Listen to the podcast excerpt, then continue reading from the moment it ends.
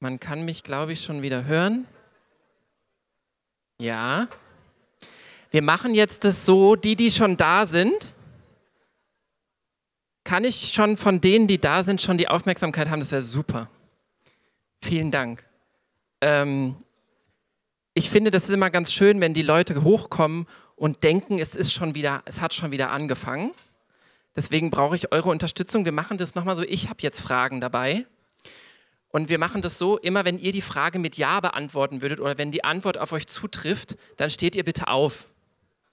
Also wir machen das ganz einfach. Wer hat heute Morgen nicht gefrühstückt? Auf wen das zutritt, der steht auf. Einfach aufstehen. Wer hat nicht gefrühstückt? Okay. Ihr setzt euch wieder hin. Die nächste Frage ist, also wir lernen uns als Gruppe jetzt ein bisschen kennen. Die nächste Frage ist, wer ist mit dem Fahrrad gekommen? Okay. Wer musste gestern schon anreisen, weil der Weg so weit ist? Und wer hatte einen weiten Weg, aber ist trotzdem heute Morgen gefahren? Okay. Ähm, wessen erste Recampaign ist es? Wessen zweite Recampaign? Wessen dritte Recampaign? Wow, wessen vierte? Wessen fünfte? Hey, es gibt noch einen. Sechste? Stehst du dann nochmal auf? Okay. Wir machen das weiter mit den Zahlen. Wer hat mehr als 500 Facebook-Freunde? Wer hat mehr als 1000 Facebook-Freunde? Wer hat denn mehr... Oh, ja.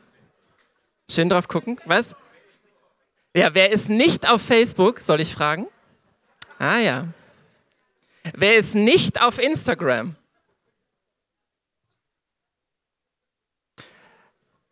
Wessen Organisation ist auf Instagram? naja, interessant. Wer ist auf Twitter? Wer hat heute schon getweetet? Okay, danke. Ja, das ist dieses, jetzt die anderen fragen sich alle schon.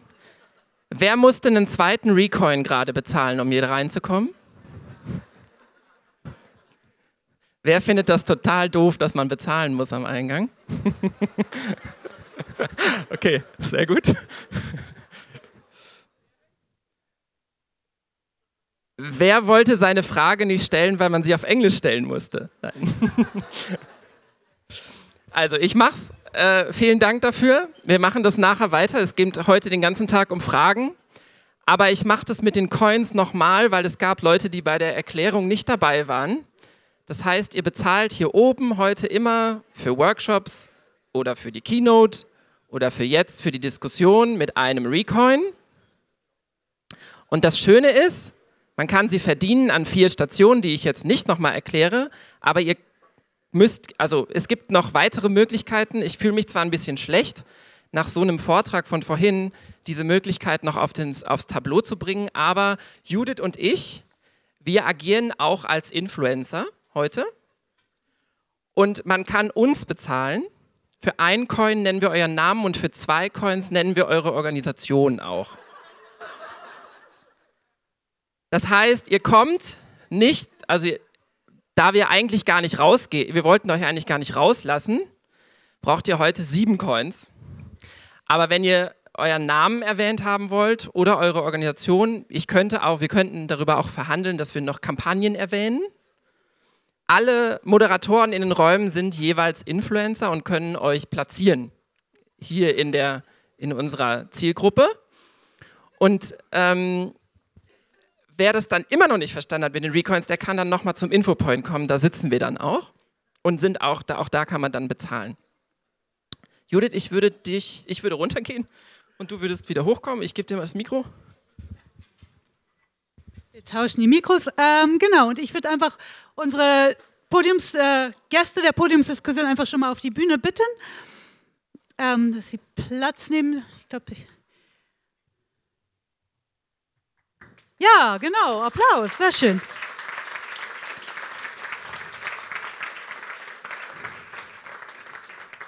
Ich glaube, Anne, du sitzt genau. So, und ich würde auch äh, gar nicht viel sagen wollen, sondern einfach nur kurz äh, mich bedanken dafür, dass äh, Christine Plass äh, die Moderation übernimmt. Sie wird sich selber auch vorstellen und die ganzen Gäste und die Diskussion dann leiten. Christine, the floor is yours. Ja, vielen Dank, Judith. Mikro. Test, Test. Hallo, Test, Test. Ja, gut. Ähm, ja, ich bin Christine Plass, Beraterin für Kommunikation und besseren Kundenservice.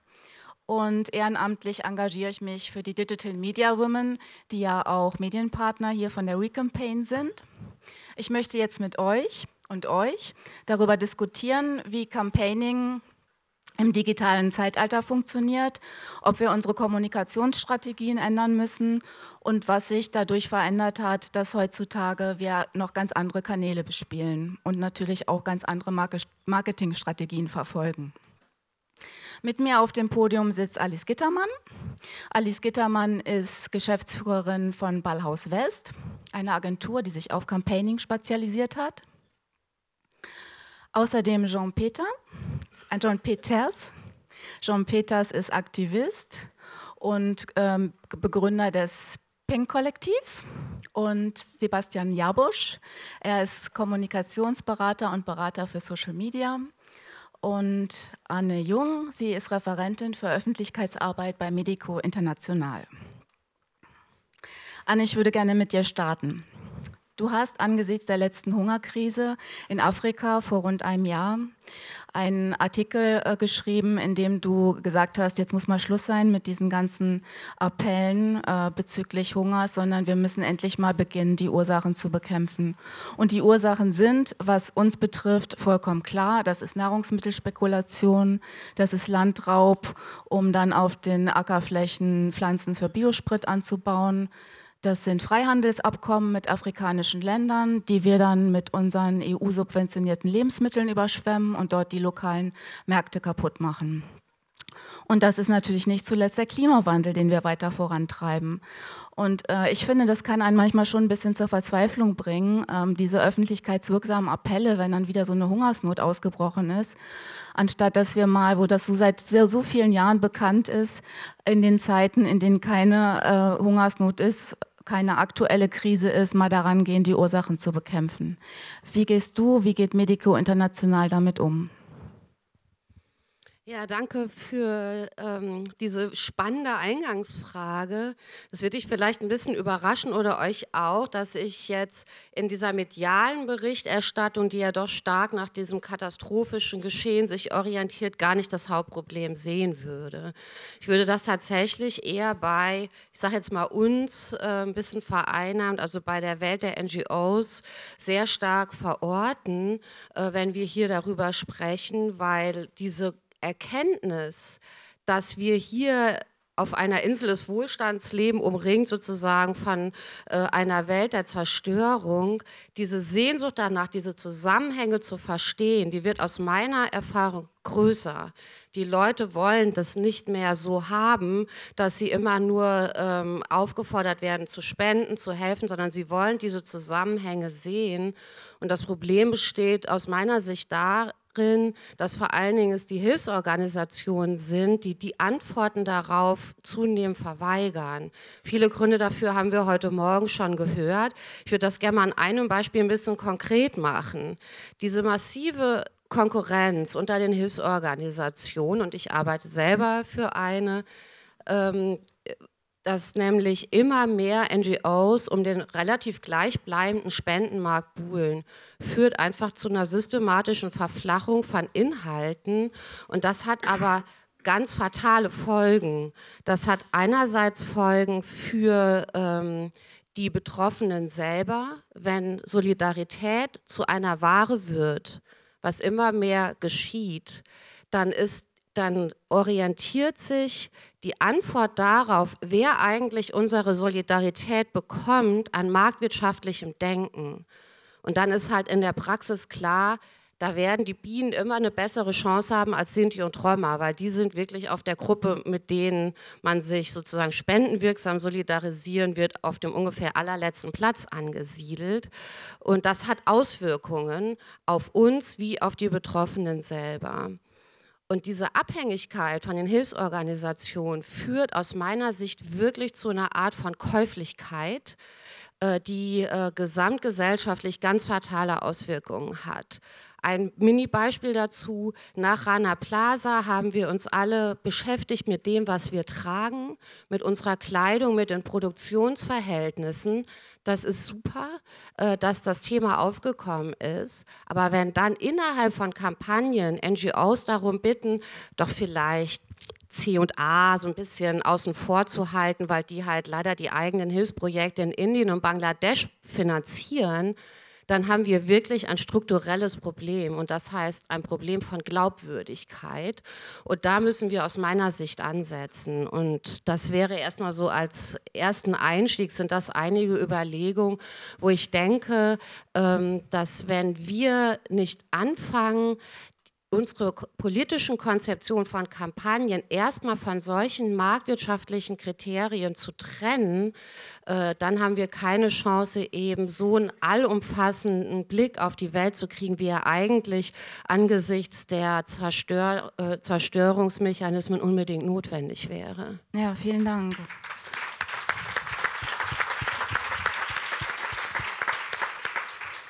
Jean, auch du äh, kritisierst die NGOs, die zunehmend um Fördergelder konkurrieren und sich nicht mehr trauen, Kante zu zeigen. Äh, du hast äh, deine Antwort gefunden auf das äh, Problem mit dem, wie wir an, ähm, an äh, Verhältnissen in der südlichen Welt teilhaben.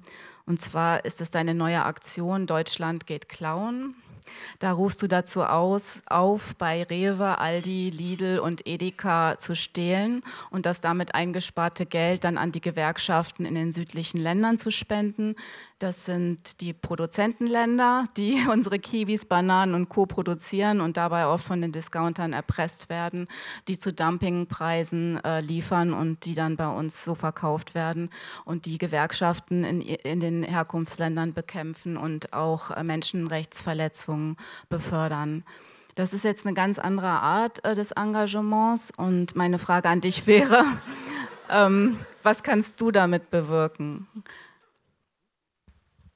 Ich darf meins nicht abgeben, vielleicht kannst du Alice ja. nehmen.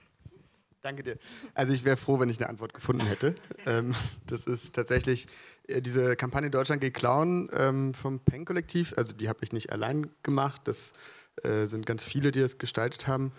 Ähm, und ich habe da mitgestaltet. Aber äh, das ist, würde ich vielleicht erstmal als einen Versuch, als, als kommunikativen Versuch bezeichnen und als eine Verzweiflungstat. Also es ist der, der Moment, wo wir das gestartet haben, Deutschland geht Clown, haben sich wirklich viele Leute aufgeregt und, und ganz, also von natürlich die ganze Russenbot-Trollarmee ist aufgestiegen, aber äh, interessanterweise auch in so einem, also es hat ganz schnell, bei, das geht gar nicht. Das, also das ist jetzt wirklich, da ist die Grenze erreicht. Und das fand ich total interessant, weil das auch, wenn ich mir den Vortrag äh, vorhin angucke von Choriakis, dass ähm, damit konnten sich Leute identifizieren. Ja? Also ich gehe in den Supermarkt und da geht, das ist so ein Fundament, auf dem unsere Gesellschaft basiert. Eines der Fundamente ist Eigentum.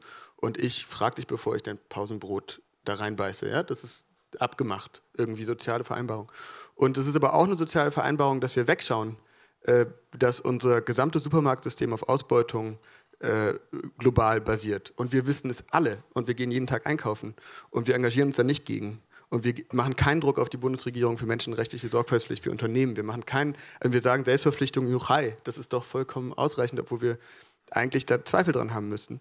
Und diese soziale Vereinbarung funktioniert auch. Und es war der Versuch, irgendwie diese beiden Fundamente von sozialen Vereinbarungen in unserer Gesellschaft mal ein bisschen gegeneinander auszuspielen. Ich finde, das hat auch ganz gut funktioniert, äh, weil, viele Leute halt ja, debattiert haben darüber dann und, und dieses Thema überhaupt wieder in die Medien gekommen ist. Aber ähm, na, wir sind auf der Suche. Ne? Wir sind auf der Suche danach, wie kann man ohne, ohne Ideale zu verraten und, und, und ohne immer wieder als allererstes so, SP, ist immer so ein SPD-Habitus, so, ey, ich, Kompromiss, ey, Kompromiss super gern. Super gern Kompromiss. Also denn ich finde auch erstmal, lass doch mal, lass doch mal über Werte erstmal reden. Also lass doch erstmal sagen, wofür stehe ich denn ein? Auch wenn ich sehe, dass ein Unternehmen super viel Macht hat und super gut aufgestellt ist und mich im Boden klagen wird, wenn ich es schaffe, ein, etwas durchzusetzen. Ähm, lass doch erstmal da anfangen und ja, ich habe ehrlich gesagt keine Lust mit Waffenhändlern oder so an einem Tisch einen Kompromiss zu finden. So. Vielen Dank.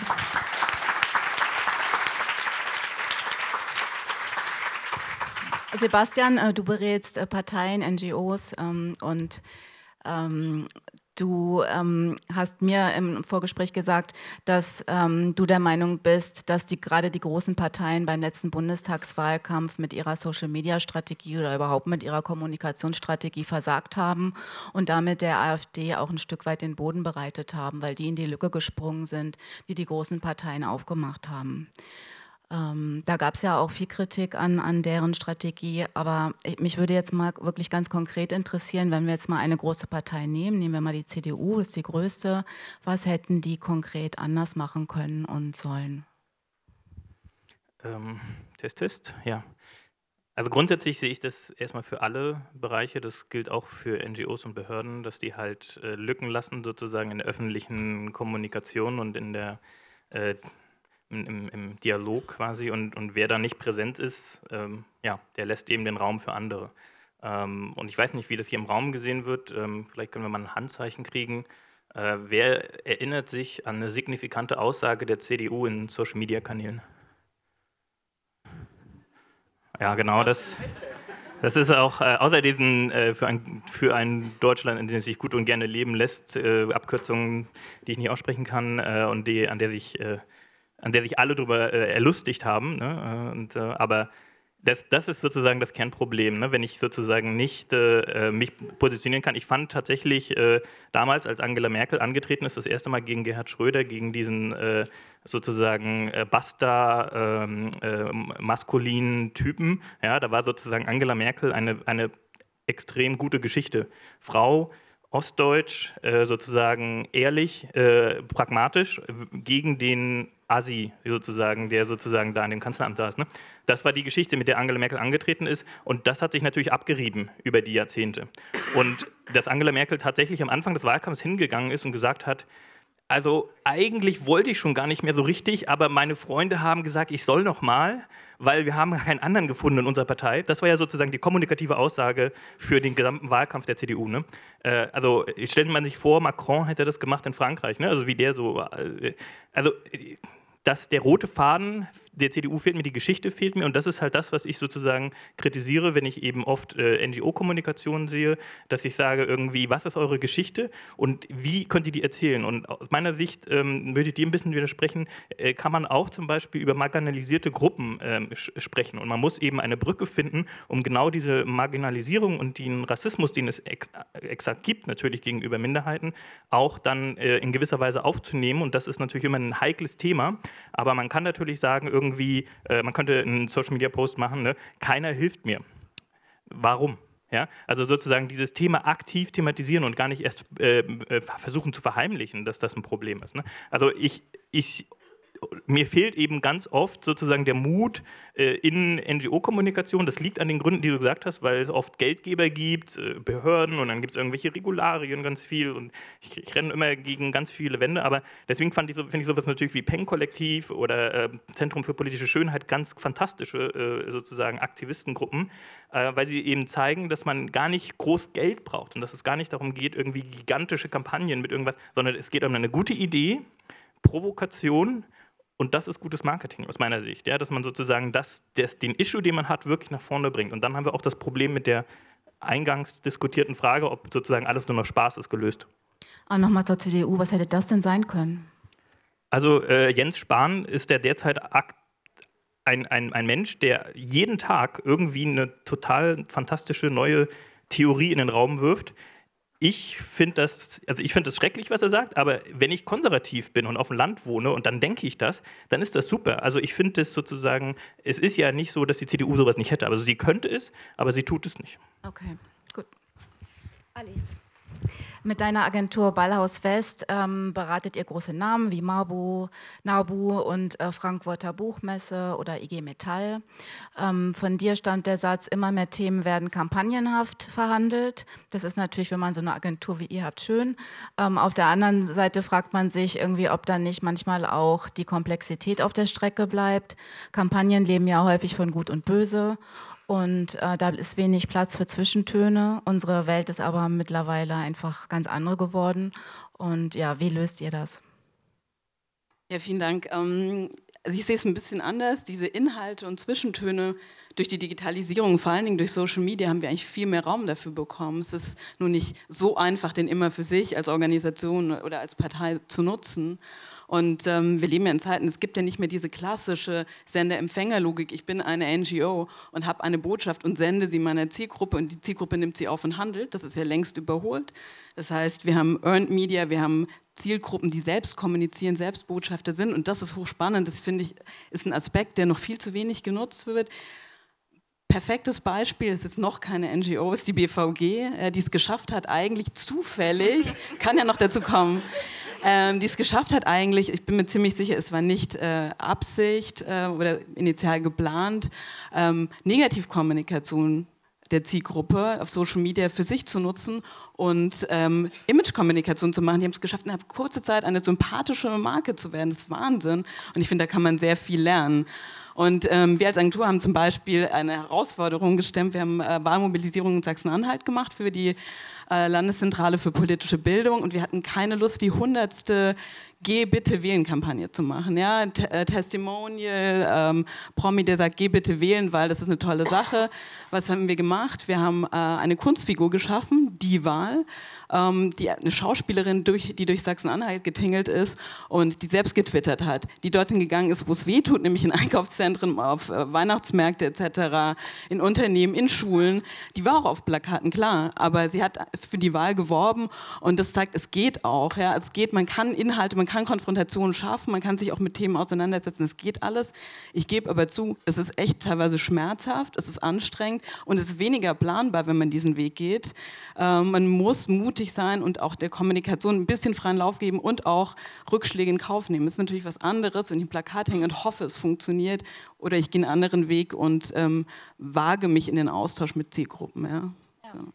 Ja, vielen Dank, dass du die, gut, dass du die BVG ähm, erwähnst. Da kann man, glaube ich, auch gut sehen, dass manchmal auch einen etwas längeren Atem braucht. Man erinnert sich da gar nicht mehr, aber die haben tatsächlich am, in, am Anfang haben die einen riesigen Shitstorm geerntet und die haben aber einfach weitergemacht.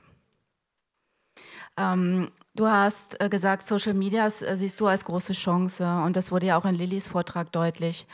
Auf der anderen Seite haben wir es ja mit Social Media jetzt auch mit ganz neuen Kennzahlen zu tun, an denen wir unseren Erfolg äh, messen lassen müssen. Äh, Stichwort äh, Klickzahlen, Reichweite, ähm, Google Rankings. Wie äh, geht ihr damit um?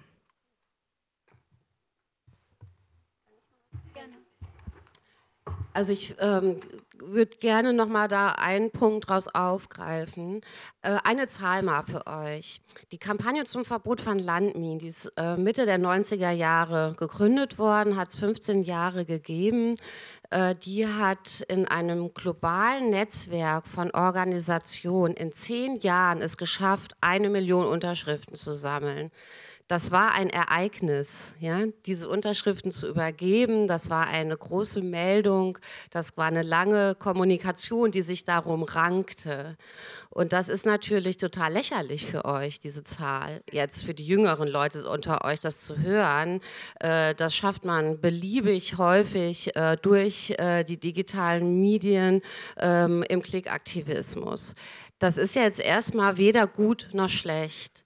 Das Problem besteht aus meiner Sicht bei äh, einem anderen Punkt. Das besteht nämlich in dem, was dahinter passiert. Es geht nicht nur darum, einmal zu sagen, ich bin gegen Landminen, sondern das, was da passiert ist, behind the scenes und wofür es langen Atem brauchte, war, eine Vernetzung hinzukriegen mit denen, die davon vor Ort betroffen sind, die mit, sich mit denen zu solidarisieren, sich zu engagieren, eine gute Balance zu haben zwischen einer Lobbystrategie, einer Grassroot-Strategie, einer Zusammenarbeit, Zusammenarbeit mit Künstlerinnen und Künstlern, mit Prominenten und alledem Und das ist genau das, was uns gerade droht, verloren zu gehen. Manchmal braucht man mal einen langen Atem. Als wir beim Medico angefangen haben, mit dem Thema Landminen zu arbeiten, haben alle gesagt, lasst es bleiben. Ihr seid doch verrückt. Waffenindustrie, hier gibt es keine Minen. Wieso sollten sich Leute hier für einen Scheiß interessieren, dass irgendwo anders auf der Welt Minen verlegt werden?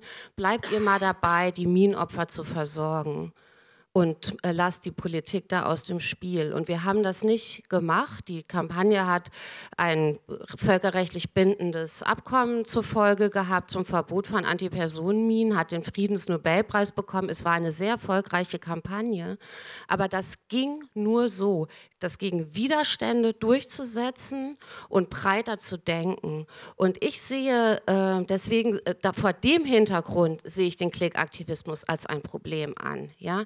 Nicht, weil er äh, digital ist und nicht, weil wir uns nicht auf einer Demo begegnen. Ich finde, diese Kritik geht in eine falsche Richtung. Das Problem ist, dass mit den ständig neuen Themen, die da aufgeworfen werden und die jedes Mal eine Million Unterschriften äh, zustande kriegen, damit wird ein Versprechen gegeben, das nicht eingehalten wird. Weil das, was danach passieren müsste, das in eine langfristige Kampagne zu überführen, das ist doch fake. Das funktioniert doch überhaupt nicht. Das machen ja diese Online-Portale überhaupt nicht. Und das droht zu zerplatzen und das nimmt auch die Leute nicht ernst, die aus meiner Sicht ein Interesse daran haben, diesen langen Atem auch ähm, da mitgenommen zu werden und einen Weg gezeigt zu werden, wie sie ähm, sich dann irgendwann engagieren können. Und das fehlt mir in dieser neuen Form von Kampagnenarbeit. Das halte ich für ein ganz großes Problem. Mhm.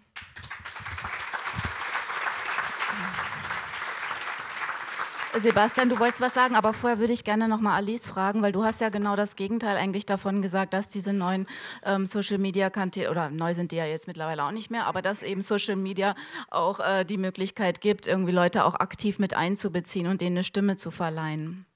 Ich will also an das anknüpfen, was Anne gesagt hat, weil ähm, es gibt ja noch die Stufe davor. Ich verstehe das alles. Also diese, dieser Punkt, dass ähm, ein Versprechen äh, äh, nicht einhalten zu können, etc. Aber wenn es darum geht, überhaupt erstmal ähm, Inhalt zu setzen und die Aufmerksamkeit zu, äh, zu kommen, äh, wir haben das, die Zahlen schwanken zwischen 5.000 und 10.000 Werbebotschaften. Wir haben uns vorhin darüber unterhalten, wie oft wir auf unser saudummes Smartphone gucken und ähm, wir sind hier mit den Themen auch in diesem, in diesem Wettbewerb und ich finde, an dem Punkt muss man schon darüber sprechen. Ich verstehe das mit dem Klickaktivismus geschenkt, aber wir müssen ja überlegen, mit welchen Strategien wir überhaupt ins Relevant Set der Zielgruppen kommen. Und dies, mir geht es um die Stufe davor und da ist Social Media und ähm, äh, digitales Campaigning total wichtig, weil wir natürlich sehen können, wen erreichen wir, welche Zielgruppen sprechen auf meine Themen an. Ich muss doch als NGO mich damit auseinandersetzen, wer ähm, unterstützt mich und wie kann ich möglichst den, äh, die Anzahl der Unterstützer vergrößern. Ich kann ja nicht ähm,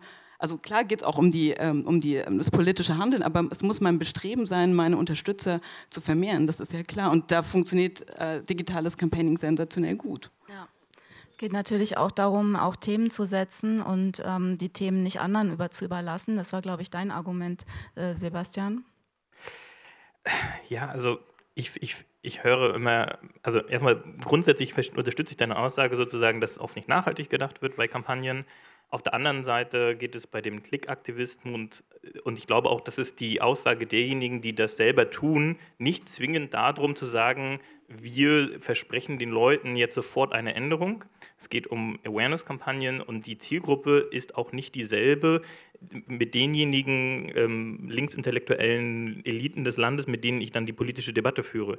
Es geht darum, äh, Menschen zu erreichen, die äh, von, morgens bis arbeiten, von morgens bis abend arbeiten und sozusagen in den zehn Minuten, in denen sie mal auf Facebook sind, sie mit einer kleinen Botschaft zu erreichen.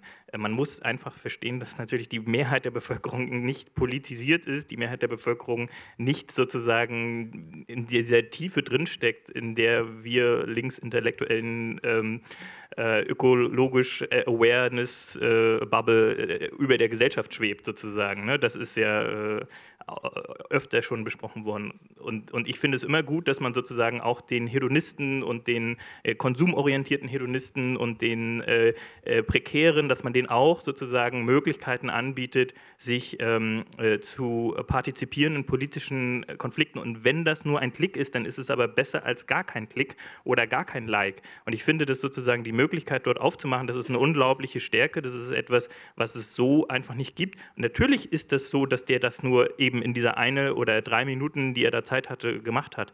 Aber für diese Zielgruppe ist das etwas, was besser ist, als wenn es gar nicht da wäre. Und das finde ich immer schade, wenn das sozusagen mit den ganz hehren Zielen, die völlig legitim sind, vermischt oder verwechselt wird, weil ich sehe das nicht als einen Widerspruch dieser zwei Ziele, sondern sozusagen das ergänzt sich. Das sind Stufen des Engagements sozusagen und da kann man unten auch mal klein anfangen und ja, vielleicht, naja. Jean, bei dir finde ich äh, so faszinierend oder bei euch, ähm, ihr macht wirklich äh, Aktionen, die völlig jenseits des Mainstreams sind, die teilweise, muss man sagen, Aufruf zur Straftat ist, wie äh, Klauen gehen oder auch eure Aktion Fluchthelfer, wo ihr dafür Fluchthelferin, Entschuldigung, wo ihr dafür geworben habt, Flüchtlinge mit dem Auto über die österreichische Grenze zu bringen. Ähm, das ist äh, ja, wie gesagt, so vollkommen jenseits dessen, was andere machen. Auf der anderen Seite bedient ihr euch natürlich genau derselben Marketinginstrumente. Ist das eine Spannung für euch oder ist das einfach, sagt ihr einfach, na gut, das ist unsere Möglichkeit, eben das bekannt zu machen? Ja, ja ich fand das, ähm, ich finde es interessant, ähm, oder ich, ich, weiß nicht, wo ich anfangen soll. Ja klar, wir benutzen Mechanismen von Marketing. Ich habe letztlich vor einer, das erste Mal, äh, wir haben das bis jetzt immer ab, wir haben ganz oft wurden gefragt, für so Werbeunternehmen äh, Reden zu halten. Das haben wir immer konsequent abgesagt, beziehungsweise immer angeboten unter Bedingungen, nämlich dass wir dann hinterher Personalumfragen machen dürfen und so weiter mit denen. Das wollten sie dann nicht. Ähm, aber das haben wir es einmal gemacht und die haben das auch gesagt. Die meinten, das ist ja interessant, du benutzt irgendwie dasselbe äh, an Instrumentarium. Und das finde ich auch bei dieser Diskussion, ich verstehe es nicht mehr so dieses mittlerweile, 2018, verstehe ich nicht mehr dieses Social Media, ja, nein, vielleicht. Ich finde, es ist halt, kommt darauf an, welche Social Media, welche Techniken, das ist, sind Mittel, das sind Medien, das sind Instrumente, die wir nutzen können. Und ich meine, man muss leider immer noch als große NGO Briefe schreiben, weil die Ü80-Jährigen, die spenden, das sonst nicht sehen. Aber äh, so, ja, das ist eins von vielen und das verändert sich. Aber mh, mm, ich glaube, einer der wichtigen Punkte ist, dass wir als Peng, oder das ist mir zumindest wichtig, äh, nicht sagen, und das kann man bei Deutschland geklaut vielleicht ein bisschen in Frage stellen, nicht sagen, guck mal, du kannst was gewinnen und dann versuchen, da irgendwie Inhalte reinzustopfen oder dich zu manipulieren oder irgendwohin, dann wir sagen, guck mal, bringen Geflüchtete über die Grenze und äh, check your privileges. Bam! Und es ist also zu sagen, also, also sehr offensiv und sehr kompromisslos, aber wir reden trotzdem über Inhalte. Also wir, die Inhalte sind genau drin. Das ist auf den Punkt gebracht, versucht zumindest. Geheimdienste zu sagen, bei Geheimdiensten, vielleicht noch diese eine Geschichte von den Geheimdiensten würde ich gerne erzählen, weil bei diesen Klicks, ja, wir hatten eine Geheimdienstkampagne gemacht, da hatten wir uns überlegt, wie geht man dieses Riesenthema an, Datenschutz, und, Demokratie, Verfall der Geheimdienste. Und, so. Und wir haben einen Aussteigerverein gegründet für Geheimdienstmitarbeiterinnen. Also wir haben gesagt, äh, Intel Exit, äh, hör auf, hört einfach sofort auf, erstmal aufhören. So, und steigt aus und kommt zurück zur Demokratie.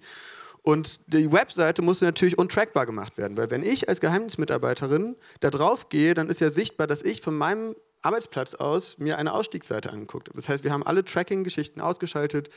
Ähm, und wir haben es geschafft, auf interne E-Mail-Listen von Geheimdienstmitarbeitern zu kommen. Der GCHQ hat eine Schulung für uns organisiert, damit die vor uns gewarnt werden und nicht auf uns reinfallen. Äh, die, also wir haben es wirklich geschafft, in ihre internen Kommunikationswege reinzukommen. Ich weiß jetzt aber nicht, wie viele Klickzahlen es gibt. Ja, das darf ich gar nicht wissen und das soll auch keiner wissen. Aber das finde ich interessant zu überlegen, wen willst du eigentlich da in den Diskurs mit reinbringen. Was soll denn da eigentlich dahinter passieren? Ja? Und nicht nur irgendwie, guck mal, das wurde so und so oft retweetet oder das hat irgendwie ähm, äh, Maischberger oder wie heißen die Katzenberger oder wie, ich weiß nicht, wie, hat das retweetet, ja? Also das ist Aber du kannst uns bestimmt sagen, wie viele ihr erreicht habt und wie viele schon ausgestiegen sind mit eurer Hilfe. Achso, nee, äh, genau. Äh, wir dürfen leider nicht darüber reden, wie viele Leute. Nee, es ist wirklich. wir dürfen. Naja, weil, weil das ist, also es gibt ganz viele Leute, die auf uns zugekommen sind und du weißt, es ist eine wahnsinnige Kampagne. Ich wusste nie genau, die, durchgängig, was ist echt und was nicht.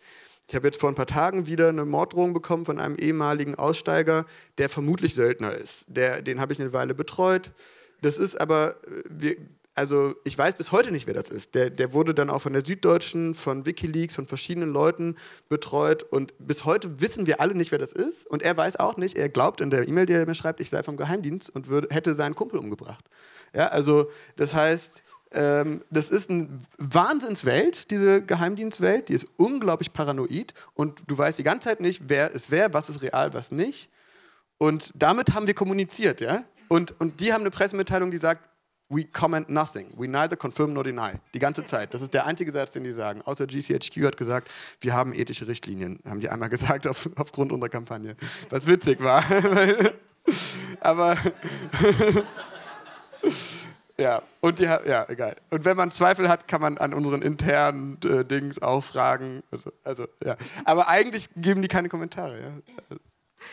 Ja, bei deinen äh, Aktionen wird viel gelacht und ähm, das bringt mich zu meiner nächsten Frage. Welche Emotionen wollen wir eigentlich triggern mit, äh, mit unseren Kampagnen? Das ist ja auch ähm, medienübergreifend und das ähm, fand auch in dem Vortrag von Lilly statt, die eben das kritisierte, diesen viel, viel, dieses viel Guthelfen und ähm, das Helfen, was vor allem mir selber nützt, weil ich mich besser fühle.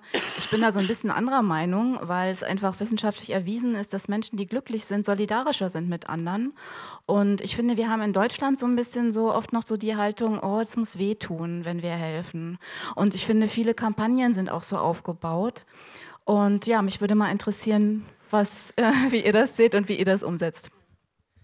Also das muss ich sagen, das ist ein Thema, was mich wirklich triggert äh, als Mitarbeiterin einer linken Hilfsorganisation.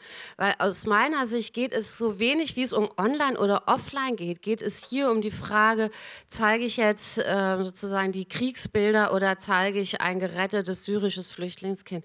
Es ist aus meiner Sicht die Frage des Subjektstatuses. Ja? Zeige ich diese Menschen mit einer Geschichte, mit einer Identität, mit, äh, mit einem Zusammenhang, in dem sie leben oder instrumentalisiere ich sie für eine bestimmte Form von Marketing.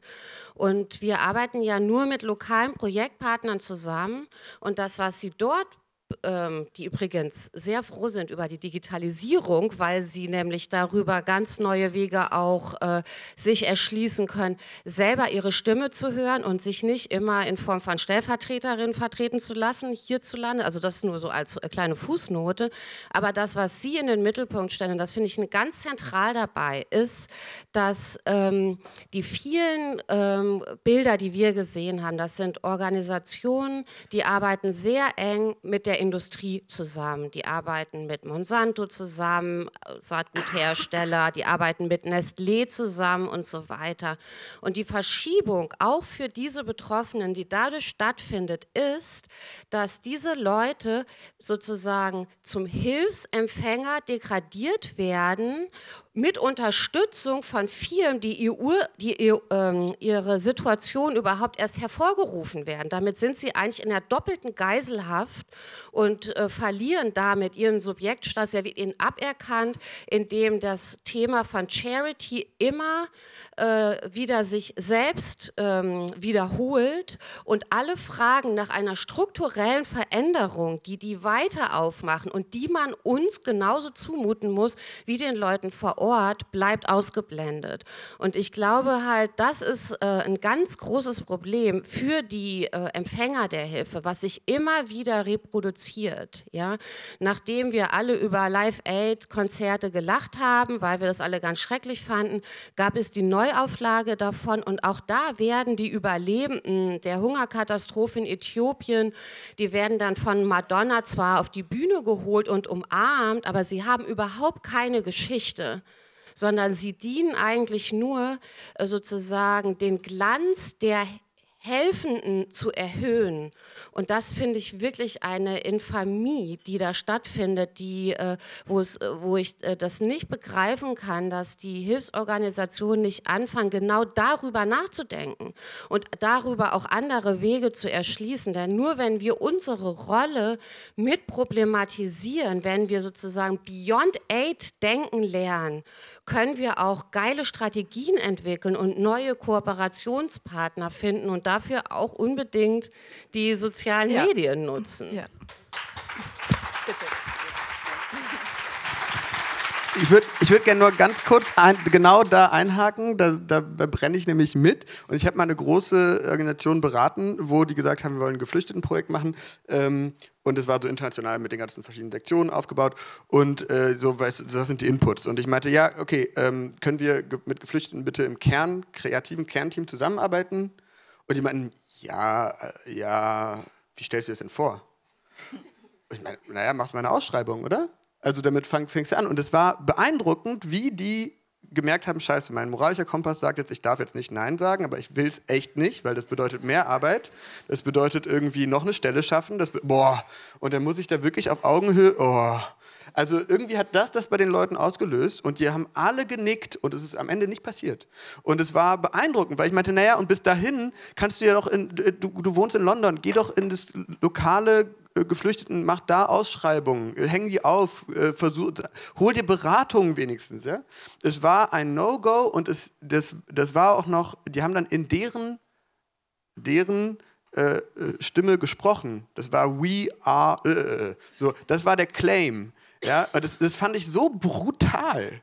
Und es war emotionalisierend, das waren krasse Bilder, das hat super viel Spenden. Also das, aber das, das ist so ein Moment, wo ich mir denke, Leute, geht es eigentlich noch? Ja? Und ich habe also hab versucht, diese Thesen, das ist eine von vielen Thesen in diesem kritischen Kampagnenmanifest mal zusammenzuschreiben, versuch immer Leute in dein Kernteam reinzuholen, auf Augenhöhe zu arbeiten, wenn es geht. Ja? Wenn du irgendwie in Oberpaching drei Leute bist und keinen Zugang zu nichts hast, ey, okay, dann, aber dann mach auch zu was anderem eine Kampagne. Ja, vielen Dank für diese leidenschaftlichen Plädoyers. Ich würde das vollkommen unterschreiben. Ähm, ich wollte nur sagen, ich meinte ein bisschen was anderes. Äh, es gab ja dieses eine Bild ähm, auf dem Slide, wo man so eine äh, glückliche Spenderin gesehen hat. Also mir ging es nicht um die Entsubjektifizierung von, von, von Spendenempfänger, sondern mir geht es darum, darf man sich als Spender, darf man sich als solidarischer Mensch mit anderen nicht gut fühlen. Ich habe so manchmal so ein bisschen den Eindruck. Äh, Sebastian will dazu was sagen, aber vorher möchte ich gerne ähm, euch mit ein, einbeziehen. Wir werden jetzt gleich die Diskussion öffnen, wenn Sebastian was gesagt hat, und dann könnt ihr gerne Fragen an die vier stellen. Wir können auch gerne vorher schon die Diskussion öffnen. Aber nein, also was ich gar nicht wichtig finde, ist sozusagen, dass ich jetzt irgendwie ein Gefühl trigger bei Personen, die bestimmt glücklich machen oder, oder schrecklich fühlen lasse. Ich glaube, die wichtigste Geschichte ist, dass ich eine Brücke baue zwischen der Person, die angesprochen wird, und der Person, der ich helfen soll. Und das fehlt mir ganz oft. Und da äh, habe ich immer das Gefühl, äh, also ich arbeite mit einer NGO zusammen, die in ganz verrückten Ländern äh, aktiv ist äh, und, und, und eines der Schwierigkeiten, äh, die ich habe, ist, dass diese Länder den meisten Deutschen noch nicht mal bekannt sind, also deren Existenz. Und wie äh, sozusagen soll ich mich solidarisch fühlen als Mensch und, und diese Brücke zu bauen? Ne? Also wie, wie kriege ich das hin? Das ist das Entscheidende. Äh, und ich muss die dazu, da bin ich auch wieder bei dir, wirklich sozusagen die Menschen, denen ich helfen will, als Menschen zeigen. Und zwar als Subjekte mit, mit ihrem Leben und nicht sozusagen als Objekte von Hilfsbedürftigkeit, weil das nicht und, und, oder jetzt nicht besonders irgendwie extremes Leid oder so, sondern einfach nur, das ist die Geschichte, die dieses Land hat, das ist die Situation dort und diese Brücke zu bauen, das ist das Entscheidende, das fehlt mir ganz oft. Und jetzt das Publikum.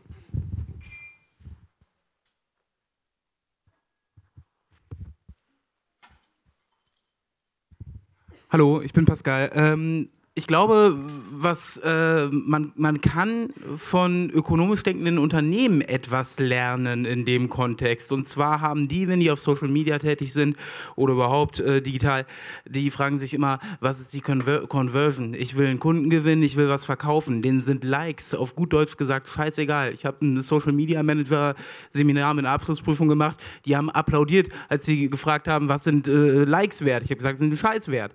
Die, äh, das macht keinen Sinn. Das ist äh, Daumen hoch und weg. Und äh, davon muss man als NGO lernen. Was ist die Conversion? Wen, wie tief will ich die reinkriegen?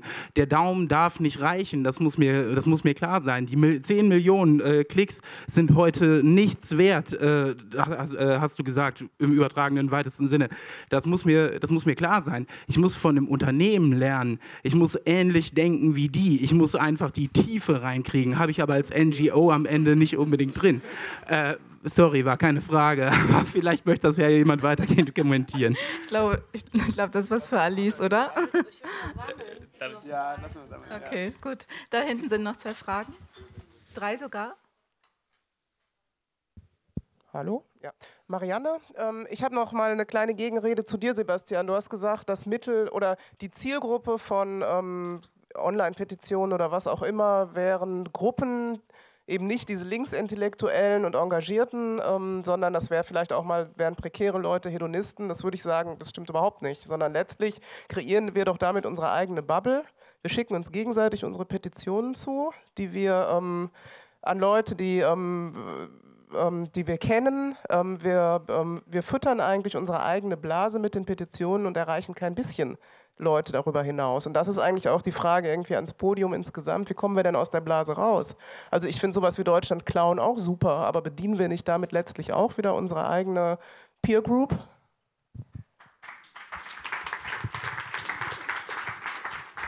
Ich glaube, es gab hier noch eine Frage. Wir würden die Frage hier noch nehmen und dann ist die erste Runde beendet und dann machen wir dann die zweite danach.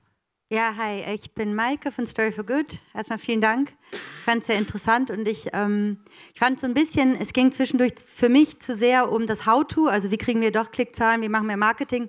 Und ich hatte so ein bisschen gehofft, und das kam auch teilweise raus, genau an die Punkte zu gehen, wo das in Konflikt miteinander gerät. Also unsere Inhalte, unsere Werte, ähm, das, was das Besondere ist an Political Campaigning mit den Marketing-Maßstäben. Oder ich glaube, da wird es interessant. Ich kenne das genau wie Jean auch mit oder wie du auch erzählt hast, mit großen Kunden und man sagt, okay, lass doch mal über politischen Zusammenhänge reden, lass doch mal über die Werte reden, lass mal die Menschen reden, lass doch mal nicht ähm, diese Art von Edeka-Werbungsvariante von dieser Situation auf die Plakate tun. Und dann hat man tatsächlich die Debatte, was ist mit den Großspendern, wen interessiert das, ähm, ist das nicht zu komplex, wie auch immer. Und ich finde, finde, Jean zeigt ja, dass das geht.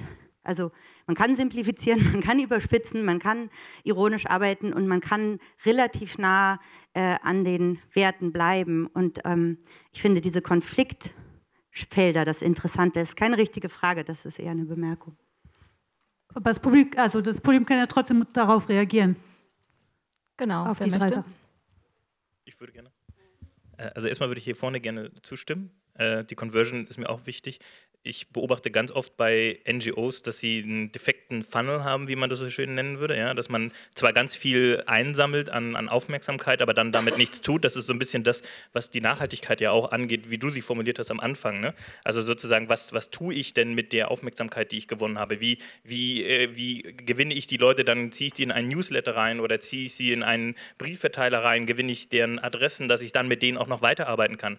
Und Marketing ist oft sozusagen in unserem, ähm, ich sage jetzt wieder linken ja, Umfeld sozusagen so ein Negativbegriff. Aber ist es am Ende, deswegen fand ich auch die Überschrift dieses Panels so schrecklich, am Ende ist es für mich einfach nur ein Werkzeug, es sind die Werkzeuge, mit denen wir arbeiten. Und Peng ist genauso Hardcore-Marketing, sind eigentlich die geilsten Marketing-Leute hier auf dem Panel, ja? Äh, weil sie sozusagen die perfekte Provokation produzieren, auf die andere reagieren müssen. Ne? Sozusagen, wenn die Geheimdienste auf eure äh, ähm, Witzaktionen, fast schon, fast Witzaktion, sozusagen reagieren müssen, dann ist es ja perfekt. Und die Medien, ihr nutzt, in, in, ihr nutzt die Medien durch diese Provokation, ja. Also so muss man das machen, das ist geiles Marketing. Deswegen, ich finde immer schade, dass das so als Konflikt und Gegnerschaft gesehen wird und äh, stimme auch der Rednerin da hinten vollkommen zu, dass das, äh, was, ja, Full Stop. Ich will auch noch eine Sache ergänzen, die ich, ich fand es gut, was du gesagt hast.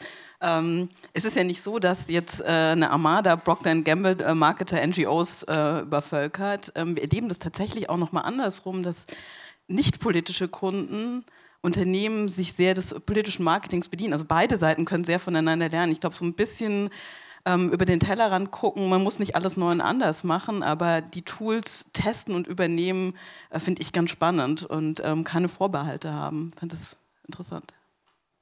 War noch die Frage, wie kommen wir raus aus unserer Filterbubble? Ähm, also äh, ich habe ein bisschen mitgeschrieben, versucht äh, auf die, die für mich wichtigsten Punkte einzugehen. Also du hast gesagt, ähm, ich habe deinen Namen vergessen, Marianne, ähm, das äh, sind wir nicht nur die eigene Filterbubble. Also die Peng-Kampagnen selber zielen genau auf die. Also das ist, da würde ich jetzt nicht sagen, ich finde es äh, ganz, ganz schwierig, gerade bei zum Beispiel diesem Thema menschenrechtliche äh, Sorgfaltspflicht, hätte ich ein, äh, oder bei vielen Themen geht es mir persönlich bei den Kampagnen um eine Art Entwicklungszusammenarbeit, ähm, der, also als transitives Verb. Ich kann nicht dich entwickeln. Ne? Also wir, ich, mich, wir können uns entwickeln und darauf zielt es ab und das ist auch, Peng ist angetreten, um die NGO-Welt auch genau dahingehend aufzubrechen und zu sagen, hört doch mal auf mit dem Scheiß. Und wir versuchen zu inspirieren und andere Modelle vorzu, also anzubieten, sozusagen. Indem, das ist eine Zielgruppe. Und die andere Zielgruppe ist dann aber auch sozusagen die, die Orte der Macht, nenne ich jetzt mal, äh, äh ein bisschen diskursiv wird, aber ähm, das heißt, die Unternehmensverbände, die äh, lobbyistischen, und dann geht es ganz gezielt darum, irgendwie in Printspiegel zu kommen und das Gesetz und Druck auszuüben und die Verbände müssen sich rechtfertigen und sagen, sorry, wir, und die sind doch alle verspinnert und so. Also, ähm, und da geht es jetzt, und in dem Augenblick, wo wir diese Deutschland Gay Clown-Kampagne gemacht haben, haben wir die ganzen Pressesprecherinnen von den NGOs im globalen Süden immer als erstes den Medien zugeschickt, damit die interviewt werden und damit die eine Stimme hier bekommen in den Medien. Das war quasi der, der Spin sozusagen. Aber ich habe nicht unbedingt immer vor, aus meiner eigenen Bubble rauszugehen, sondern ich gucke halt, wo, wo ist meine eigene Bubble Zielgruppe und wo nicht. Und manchmal, wenn es Zielgruppe ist, kann es sein, um sie zu kritisieren. Manchmal kann es sein, um sie wie, wie, wer war das mal in Brando, die äh, so getanzt hat, um damit die Soldaten nochmal ein bisschen Kraft und Ruhe haben, um dann wieder ideologische Munition zu kriegen und loszuziehen. Also finde ich auch nicht immer falsch. Äh, ich wollte das damit nicht abbrechen, die Diskussion. Ähm, zu der, der Frage von Unternehmen und Conversion finde ich es, also da würde ich vehement widersprechen. Ich finde, äh, weil dann stellt sich für mich sofort die Frage, was ist denn Conversion für Amnesty International? Und da wird ein Mensch zur Zahl, zur Ware, zu, also für, ein, für Pepsi ist Conversion Rate Geld, ja? Also das ist sozusagen, da, darauf bricht es das runter. Und das, ich finde es ein sehr schwieriges Fahrwasser. Ich finde, wir können darüber reden, was will ich am Ende schaffen. Ich möchte, dass so und so viele Geheimdienstmitarbeiter darüber nachdenken, ob sie aussteigen sollen oder nicht, ja? Aber das ist das Problem, was ich darin sehe, und das ist auch angebunden an die Frage Marketing, gut, schlecht, ja, nein, vielleicht dies, das.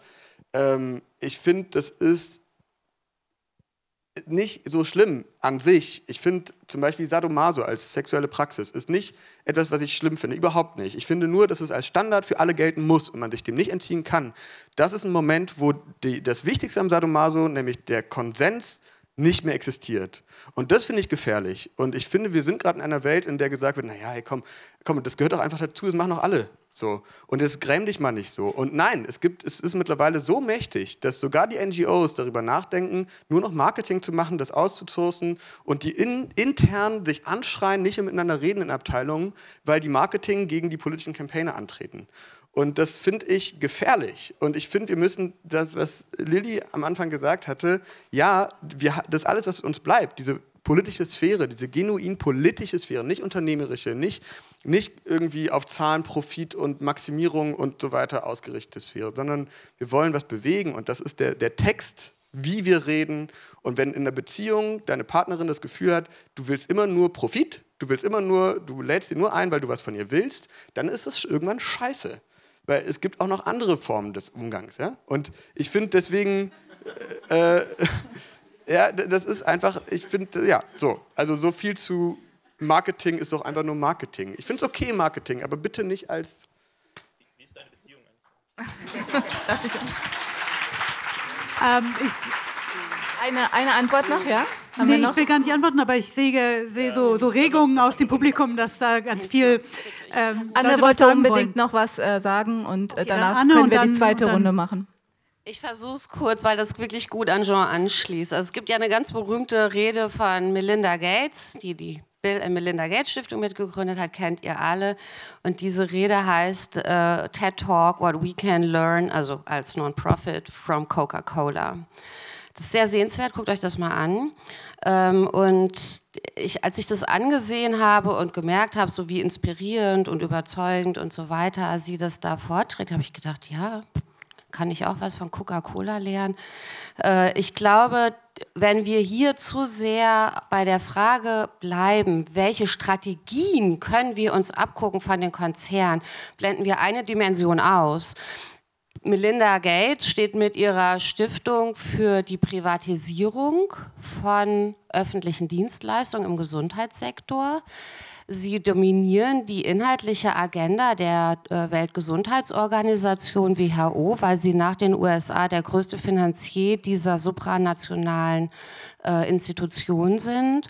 Und sie verändern damit ähm, Herangehensweisen, ähm, ähm, Grundgedanken zu öffentlicher Gesundheit werden in Frage gestellt, werden durch kommerzielle, privatisierte Konzepte überlagert und ersetzt. So.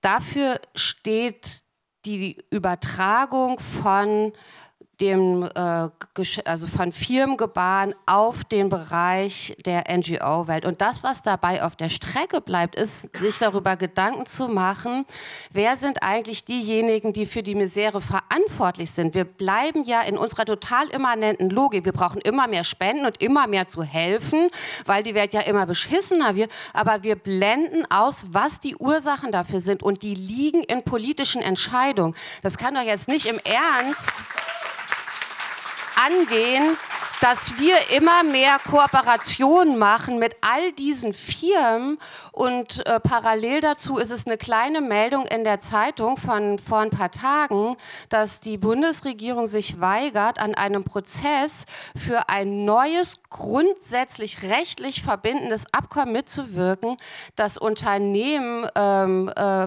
Rechts verfolgen kann, wenn es äh, Menschenrechtsverletzungen in den Ländern, die sie ausbeuten, vornimmt.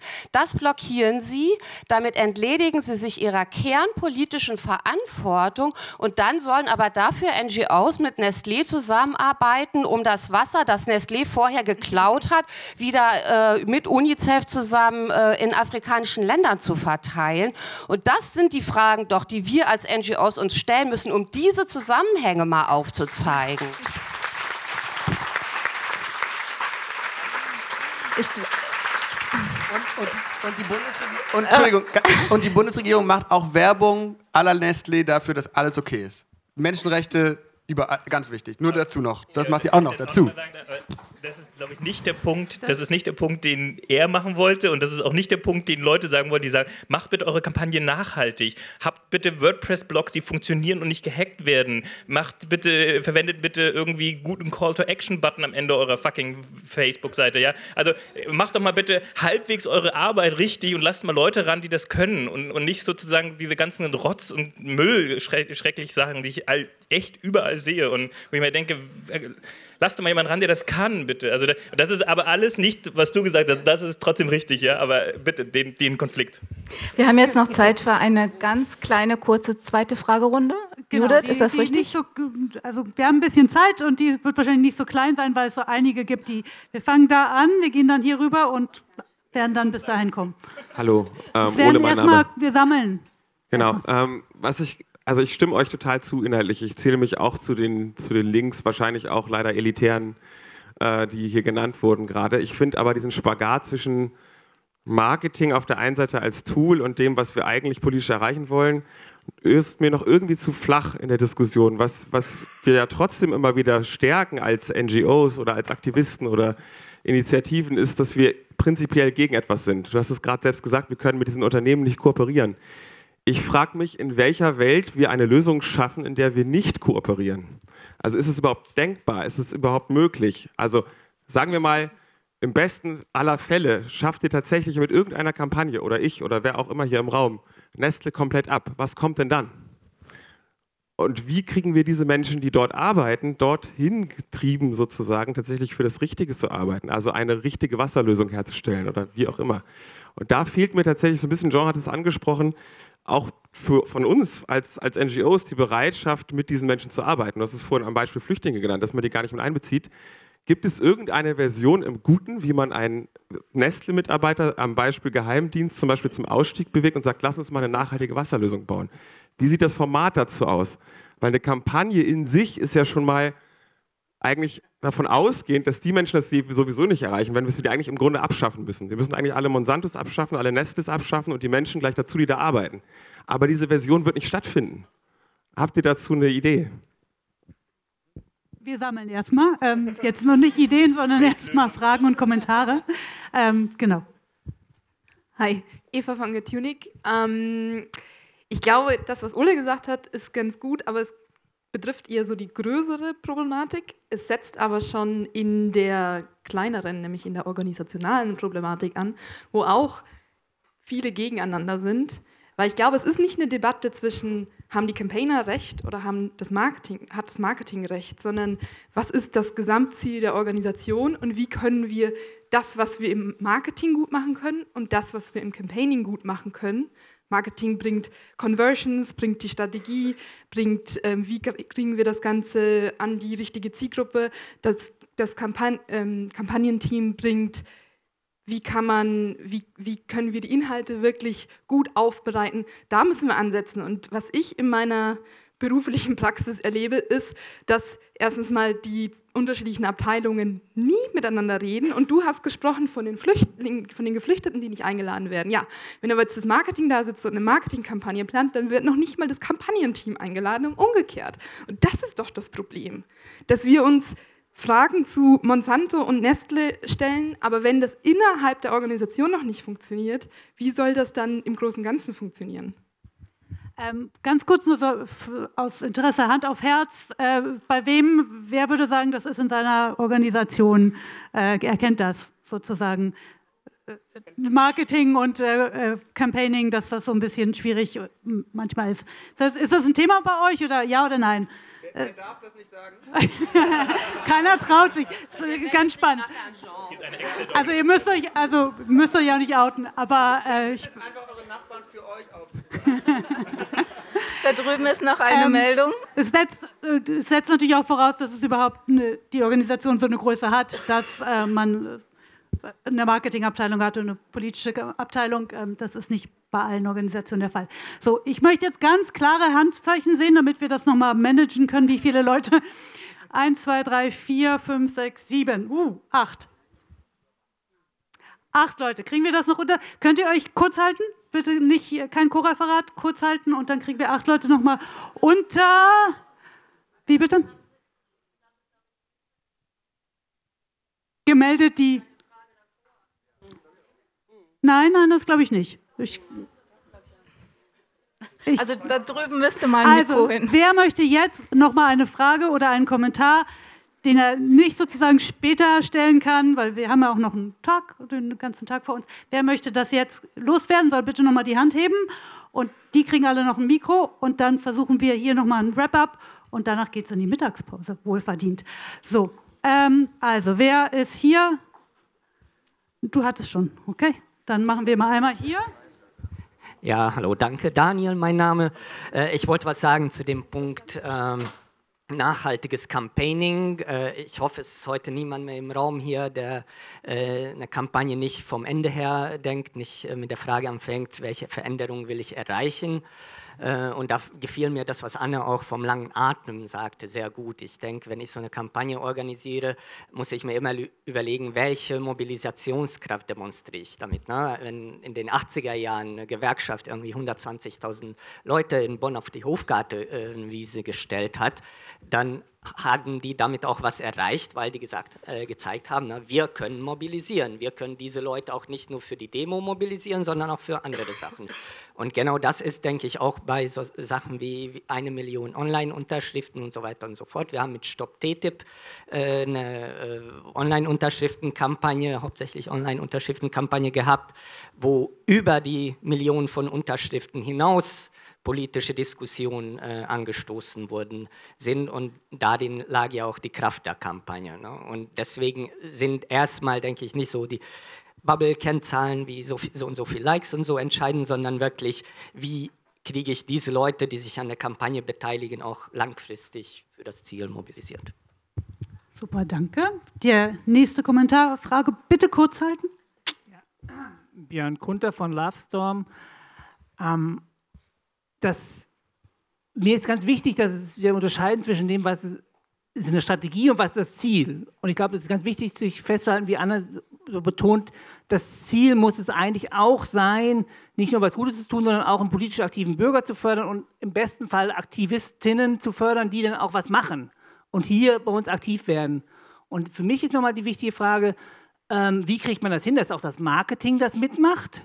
Und dass zum Beispiel diese ganz wichtige Sache, die du angesprochen hast, Sebastian, diese Brücke bauen ne, von den äh, Menschen, die irgendwie in einem unsagbaren Land irgendwo sitzen und leiden unter dem, was wir oder vielleicht auch andere, vielleicht auch gar nicht wir machen, ähm, das hinzusetzen und das hinzukriegen, dass es nicht nur eine Spende dabei rauskommt, sondern auch ähm, nochmal ein politisches Bewusstsein und eine politische Komplexität und eventuell auch noch ein politischer Aktivismus.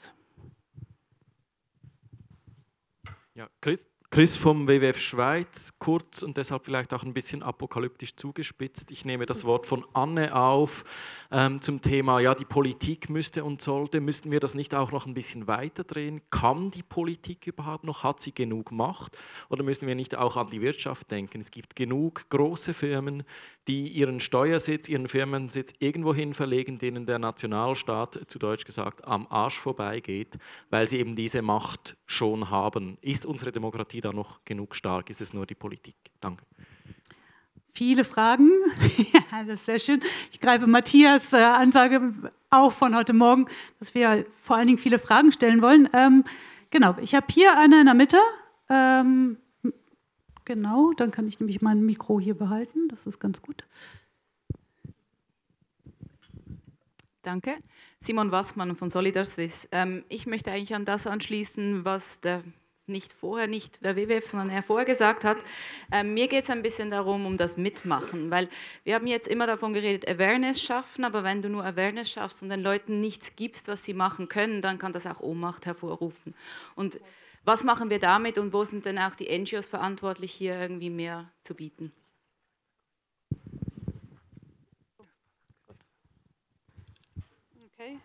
Sebastian? Ähm, ja, hallo, äh, Bastian von Oxfam. Ähm, ich finde, es kommt immer schnell so die Frage auf, ähm, ja, wie können wir neue Ziel oder die Forderung auf, wir sollten neue Zielgruppen erreichen. Und ich würde mal die Frage stellen wollen, ob das überhaupt so eine clevere Idee ist. Also sind wir überhaupt als NGOs die richtigen Botschafter, um überhaupt andere Zielgruppen erreichen? Wir denken, wir müssen unsere Sprache vielleicht ein bisschen verändern, dann erreichen wir nur Leute. Aber können wir das? Sind wir als NGOs quasi, die eh den, den, das, den Ruf haben, als grün, links versüffte äh, Akteure sozusagen dazustehen, können wir die erreichen oder sollten wir nicht lieber auch viel mehr investieren, neue Allianzen zu bilden, neue Allianzen zu anderen Botschaftern, anderen Akteuren, mit Kirchen, wem auch immer, um eben neue Zielgruppen zu erreichen zu können. Sind, dann sind am Ende nicht mehr wir diejenigen, die mit denen sprechen, aber eben andere Akteure. Das sind, finde ich, als ähm, dann Arbeitswege, die sich, die eher langfristige Projekte sind und die sich eben nicht in Klickzahlen äh, oder Shares und so weiter ähm, messen lassen. Und das eher so ein bisschen die Frage auch ins Publikum. Wie denkt ihr darüber, neue Allianzen? Ähm, ja. Sehr gut. Wir haben ähm, Möchtest du noch? Nein. Okay, die zurückgezogen. Okay, dann haben wir eins, zwei und dann ist auch wirklich Schluss und dann ähm, hat die Christine die tolle Aufgabe, einen Wrap-up zu machen. Ähm, ich schieße einfach mal los. Martin äh, vom Deutschen Caritasverband. Ähm, danke für deinen Vorstoß gerade. Also ich bin auch der Meinung, dass Allianzen her müssen. Aber ich würde gerne nochmal darauf zurückkommen. Ihr habt vorhin ja ähm, durchaus darüber diskutiert, ob man es wie Konzerne machen muss, also das Marketing betreiben wie Konzerne, gerade das Online-Marketing. Ähm, meine Frage ist aber, ähm, wenn wir mit denselben Werkzeugen, Facebook ist oft äh, gefallen, ähm, arbeiten ähm, und auf denselben Kanälen und uns diesen Spielregeln immer wieder anpassen, die uns vorgegeben werden, ähm, ist das dann überhaupt noch glaubwürdig oder nicht? Das ist eine, ähm, eine, Frage, mit der wir uns jetzt auch schon länger intensiv beschäftigen und das würde mich auch interessieren, ähm, wie ihr das seht. Eine letzte Frage noch. Ja, go ahead. Ähm, Johannes Genau. von Foodwatch. Anne, ich könnte dir nicht mehr zustimmen ähm, bei der Aussage, dass wir mehr über politische Zusammenhänge reden sollten und den äh, Problemen, die den, äh, den Dingen, die dem Problem zugrunde liegen. Sebastian, du hattest sinngemäß darauf geantwortet, äh, ja, aber nicht jeder bewegt sich in dieser linken Bubble, die über der Gesellschaft schwebt. Wir müssen auch einfache Antworten anbieten an hart arbeitende Menschen, an Hartz-IV-Empfänger, was weiß ich wen.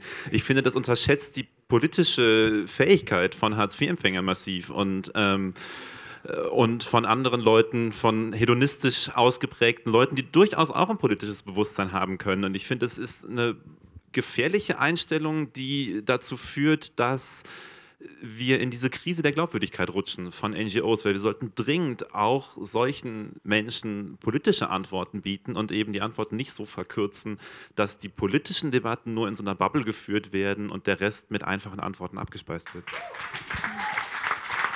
Ja, vielen Dank äh, für die vielen Statements und äh, Fragen.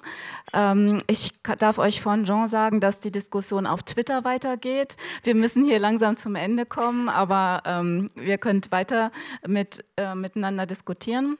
Ich möchte jetzt jedem zum Abschluss nochmal die Gelegenheit geben, ein kurzes Abschlussstatement äh, zu sagen und dann dürfen wir in die Pause gehen. Genau, dann sage ich nochmal was an danach, aber erstmal Statements.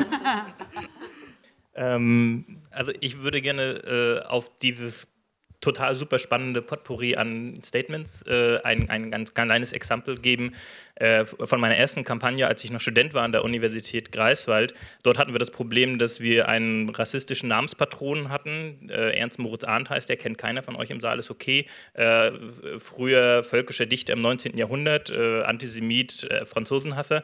Und das Problem war sozusagen, wie kriegen wir eine Debatte hin an der Universität, äh, wenn keiner den Typen kennt und keiner weiß, also die Universität wurde übrigens 1933 umbenannt von Hermann Göring, äh, ist die einzige Universität, die die Nazis umbenannt hat. Und wie kriegen wir also eine Debatte darüber hin? Wie bauen wir unsere Kampagne?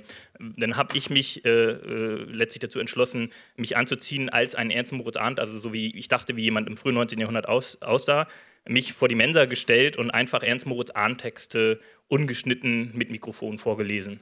Ähm, nach 30 Minuten kam die Polizei und hat mich wegen Rassismus und Volksverhetzung festgenommen.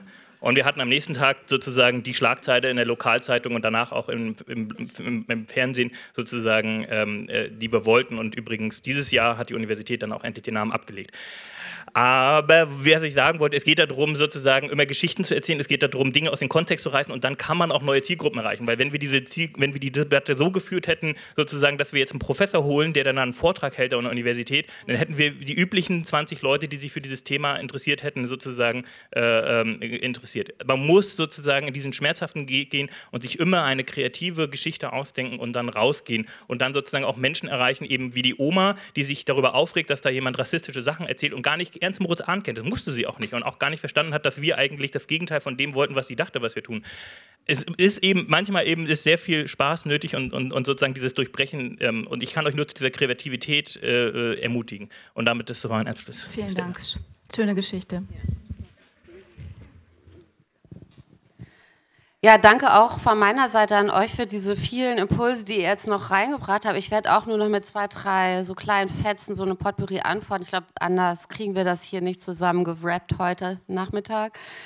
Ähm, zu der Frage der Popularisierung von Inhalten ist es so, dass ähm, ich äh, unbedingt dafür plädieren möchte, auch die Populärkultur zu nutzen. Ich, mir ist es vorhin eingefallen, weil ich so das Gefühl hatte ich jetzt so ein bisschen so gedacht als diejenige, die jetzt sagt, man muss immer so ganz streng analytisch und die Verhältnisse und so. Äh, und äh, das auch, ja. Aber ich würde sagen, es ist erstmal unsere Aufgabe, an einer Sprache zu arbeiten, die sich vermittelt, die Empathie es schafft herzustellen über alle Kanäle, die wir haben. Wir können uns nicht hinstellen und sagen, die Schülerinnen von heute sind so unpolitisch. Wir sind die, die die kriegen müssen, die gucken müssen, wie schaffen wir das, die ins Geschehen zu holen. Und jetzt aus den Jahren, als ich als Campaignerin gearbeitet habe, muss ich sagen, eine der schönsten und wichtigsten äh, Ereignisse für mich war, als Ed Zwick sich entschlossen hat, den Film Blood Diamond zu drehen und äh, uns das Drehbuch vorher zu schicken, um uns zu fragen, als Kampagne gegen Konfliktdiamanten, ob das alles so stimmt, was da steht, damit wir seinen Film dann auch am Ende unterstützen. Das war ein Hollywood-Schinken, wo alle davon ausgegangen waren in der NGO-Szene, dass wir ihn zerreißen. Und ich habe ihn nur bejubelt, weil er ganz großartig ist und weil nämlich das ein Weg war raus aus der Blase. Und dafür, also solche Gelegenheiten müssen wir immer nutzen und immer begeistert feiern und sollten da nicht äh, sozusagen falsche Zurückhaltung üben. Das war noch ein Fetzen. Und der dritte war vielleicht auch nochmal so für den Rest des Tages. Ich fand es sehr interessant, dass viele von euch so die Frage gestellt haben, wie ist denn das in euren NGOs zwischen Marketing und Campaigning? Weil, also, äh, ähm, ich hatte in meiner Beobachtung eher das Gefühl, dass das Problem eher darin besteht, dass Campaigning nur noch als Marketing gedacht wird und nicht mehr als ein politisches Campaigning und dass das eigentlich eine wichtige Linie war, die wir hier äh, besprochen haben und die wir problematisieren müssen. Das war erstmal was für mich, was ich nicht wirklich verstanden habe, wo wir vielleicht nochmal drüber reden sollen. Und dann der Appell an uns alle, wenn wir es schaffen, aus der Bubble rauszukommen, das haben wir ja geschafft mit TTIP, das haben wir auch geschafft mit dem Textilthema, dass wir es nicht versauen, dass wir es eben nicht als, nur als Chlorhühnchen denken, sondern auch dann, wenn doch jetzt mal alle über sowas Sperriges wie TTIP sprechen, wirklich auch die Gelegenheiten nutzen, nachzulegen und genau diese Komplexität uns allen zuzumuten, so, wie die, so kompliziert wie die Welt halt nun mal ist. Und das wäre mein Appell, genau dafür dann auch das Momentum zu äh, begreifen, wenn es da ist, um das dann auch nutzen zu können.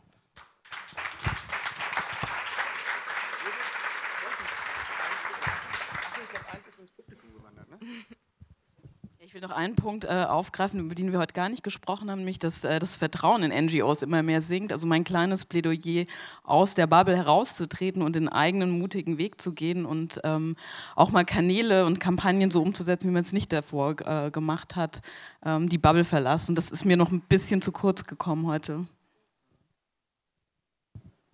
Ja, ähm, also wie du gesagt hast, weiter diskutieren gerne auf Twitter. Äh, ich weiß jetzt von dir, du heißt Sepp Jabusch auf Twitter.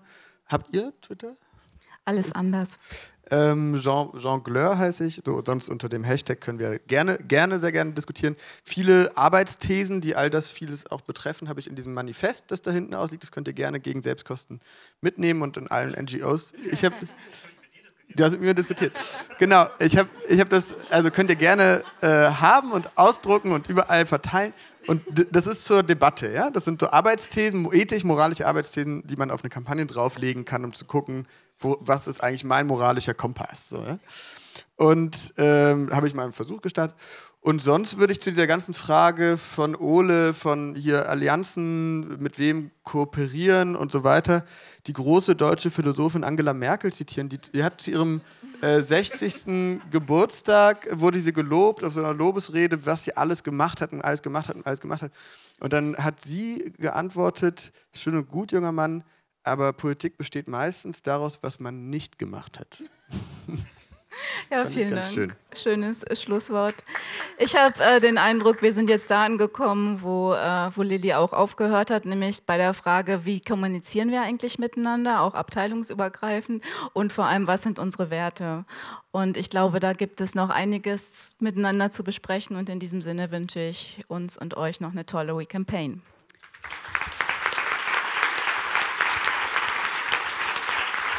Du musst auch noch mit rein.